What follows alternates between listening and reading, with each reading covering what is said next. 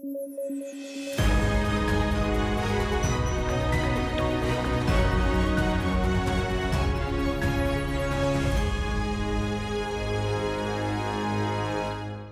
Hola, ¿qué tal? Soy Alexandra Ames y esto es Debate y estamos aquí con Paolo Benza y David Rivera para comentar las noticias más importantes del día. Y bueno, lo que tenemos hoy es la noticia de ayer, aproximadamente 11 de la noche. No sé ustedes, pero yo no podía dormir de la angustia, les juro, no podía dormir de la angustia de no saber qué íbamos a tener al día siguiente, si una premier o si un, un ministro del Interior.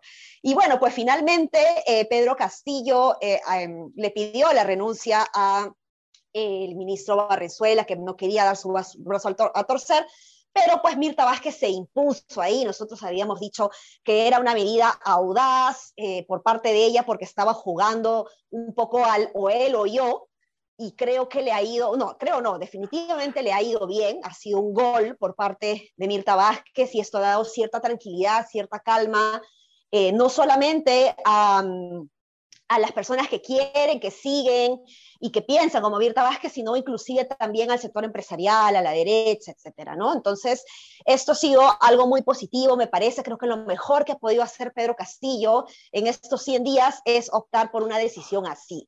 Ahora, yo no quisiera cantar victoria porque la pregunta es a quién van a poner.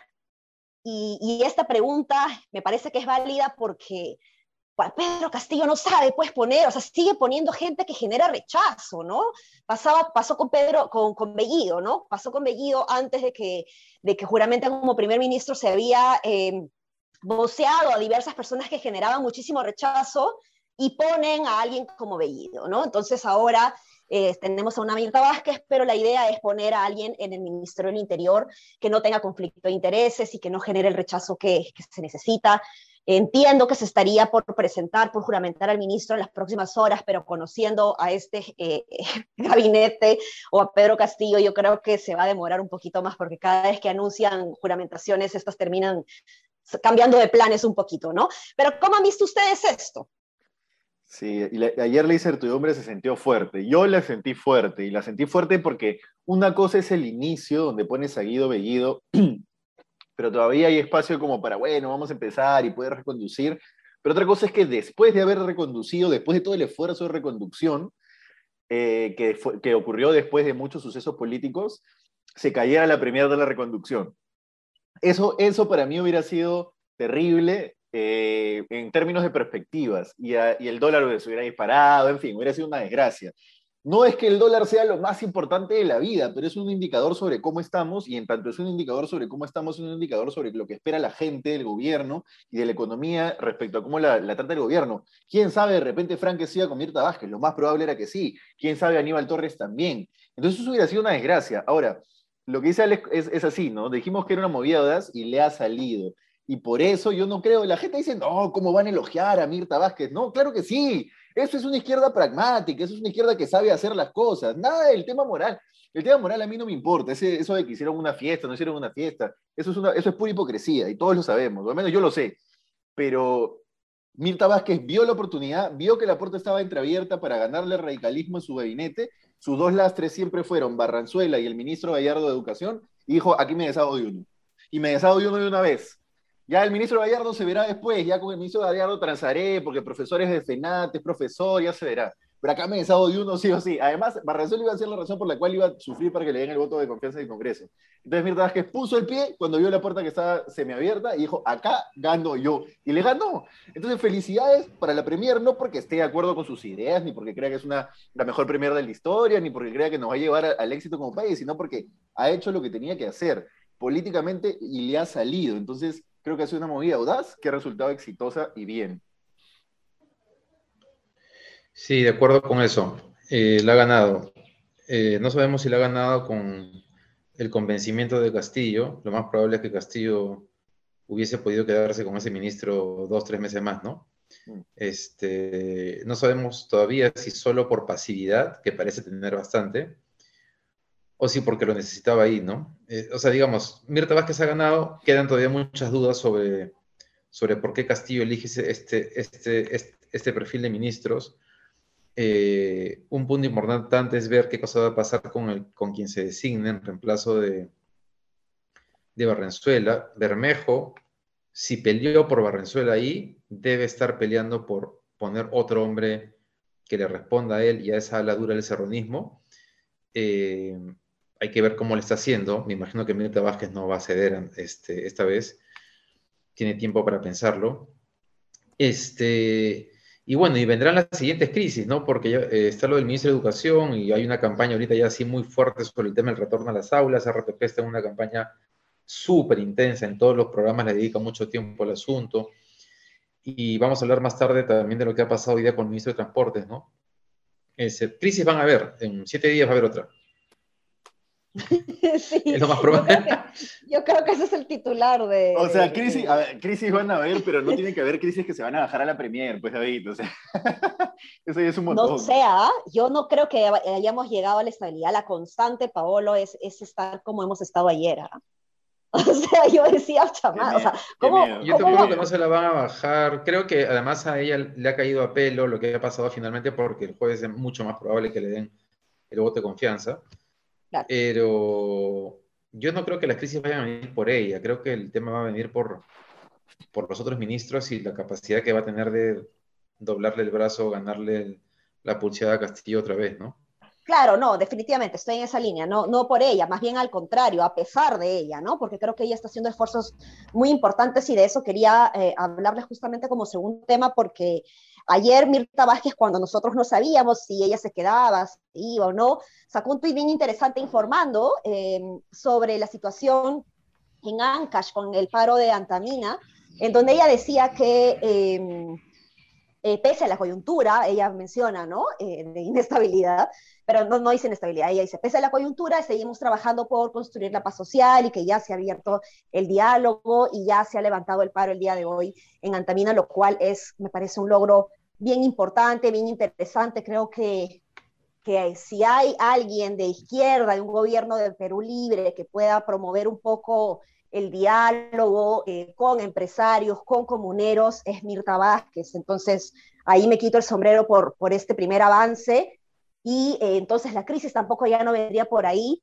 pero se venía a venir también esta, este paro de transportistas, ¿no? Y ahora el ministro de Transportes ha anunciado que también ha estado trabajando en el diálogo con ellos. El problema de los transportistas es que no hay un solo gremio grande eh, que acoja a todos, sino que hay mini eh, representantes de gremios y eso puede dificultar un poquito eh, las mesas de negociación, ¿no? Pero no sé, David, ¿cómo ves tú este tema de, los paros? Eh, lo que ha pasado hoy día con transportes es un problema bien grande, porque lo que ha hecho el ministro de Transportes es retroceder frente a los gremios. Se ha logrado para, parar la, la, movilización, pero renunciando a la reforma de transporte, prometiéndoles ampliar la autorización por 10 años más de cúster, combis, de todo lo que genera este, este caos en la ciudad.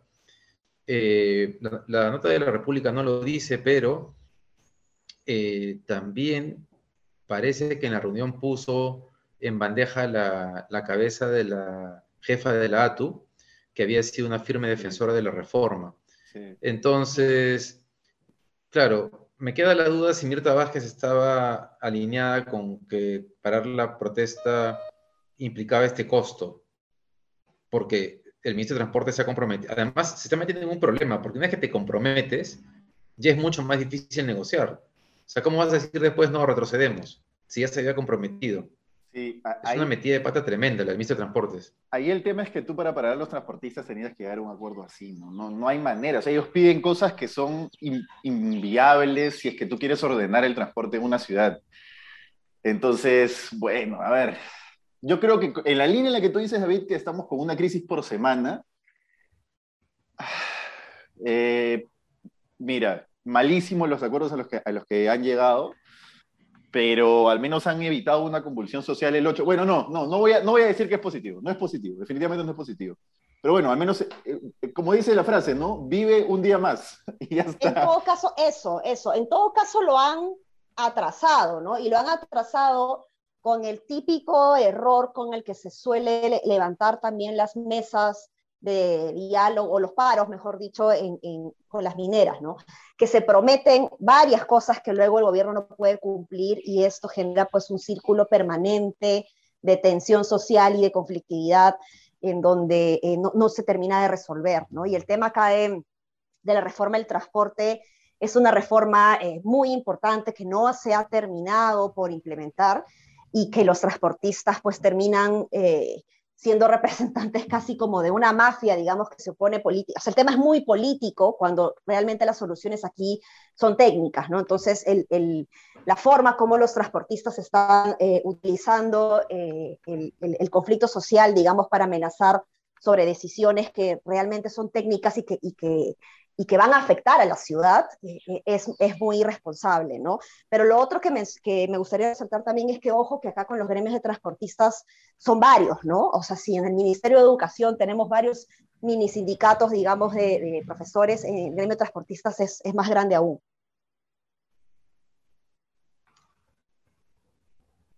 Sí, el gremio de transportistas es bien grande y además es un gremio que no es moco de pavo. ¿eh? Es que la gente no se acuerda que cuando los transportistas bloquean la carretera de verdad sí, sí hay problemas. Entonces, yo sigo pensando que la, norma que dispone la salida de las Fuerzas Armadas a la calle era una demostración de poder para que el gremio de transportistas no, no, a ver, no se pensara dos veces a la hora de sentarse a la mesa a negociar, ¿no? Si es que iba a negociar o no suspender el paro.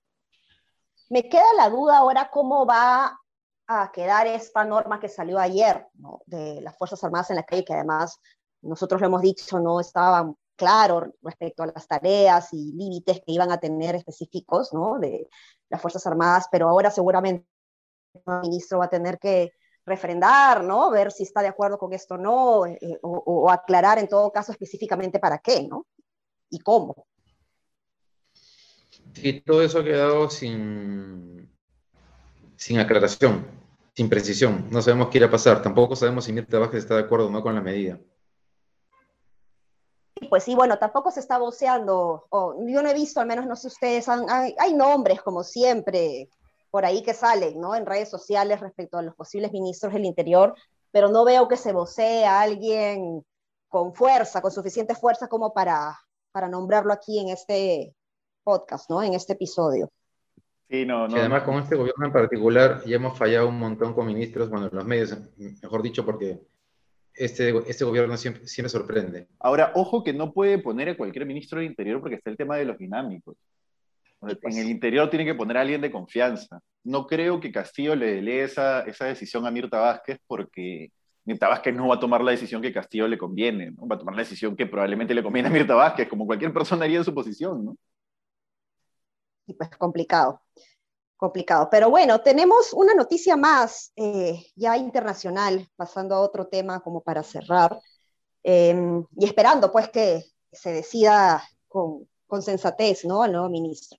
Pero pasando, como les digo, a, los, a, a la nota del Día Internacional, Elon Musk, el dueño de Tesla, ¿no? Es uno de los hombres más ricos del mundo, si no el más rico, no, el de Amazon es el más rico, ¿no? Eh, ha ofrecido 6 mil millones de dólares para eh, las Naciones Unidas si es que se eh, demuestra, digamos, si es que hay una propuesta sólida para acabar con el hambre. Eh, es una propuesta interesante, pero David, cuéntanos un poco más, tú que has estado siguiendo esto. No, no, no, no he estado siguiendo, hoy día simplemente lo, lo, vi, pero creo que el tema es que la ONU había propuesto, había des, eh, deslizado, dicho abiertamente en una entrevista que eh, si es que los más ricos del mundo donaran el 2% de su riqueza, y puso como ejemplo a el dueño de Tesla, se podría solucionar eh, el hambre en el mundo.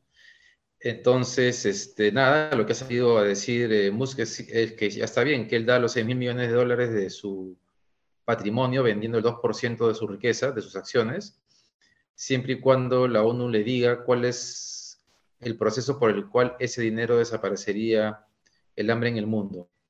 Eh, es una propuesta provocadora, ¿no? Porque, claro, tal vez la ONU se ha referido sobre todo a que es verdad que la forma en que se ha acumulado riqueza en el mundo en los últimos 20 años más o menos por parte de muchos multimillonarios, este, podría servir en teoría, presupuestalmente, para solucionar el problema del hambre. Pero bueno, creo que la propuesta de, Elon Musk es, es, es, es, atrevida, agresiva, porque lo que le está diciendo que no es un problema solo de dinero, ¿no?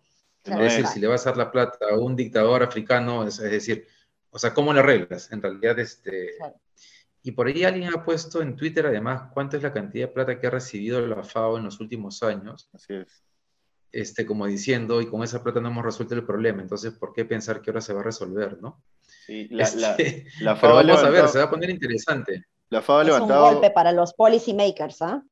La FAO ha levantado 8 billones, creo, y la, el, el, porcentaje que dice de la fortuna de Elon Musk es 6 billones. Entonces, la pregunta, 8 billones solo en el, año pasado. Entonces, la pregunta es, ¿por qué con la fortuna, con ese porcentaje de la fortuna de Elon Musk, deberían eh, solucionar el hambre en el mundo? ¿no? Yo creo que ha sido la típica declaración que nadie piensa que, que le van a responder, entonces es el emplazamiento de los millonarios del mundo, pero bueno, ha salido este millonario que aparentemente está pendiente de, los medios todo el tiempo y ya. Pues. Pero y, no es el único, ¿ah? no es el único, hay varios millonarios que han salido a ofrecer dinero y hay uno, uno de ellos, no recuerdo su nombre ayer, ahora entiendo el contexto, que dijo que ofrecía dos mil millones de dólares para quien pueda implementar em, una solución para extraer el CO2 eh, del agua y del aire eh, y que esto tenga que ser de una manera sostenible y que no sea tan cara de, de, de, mantener.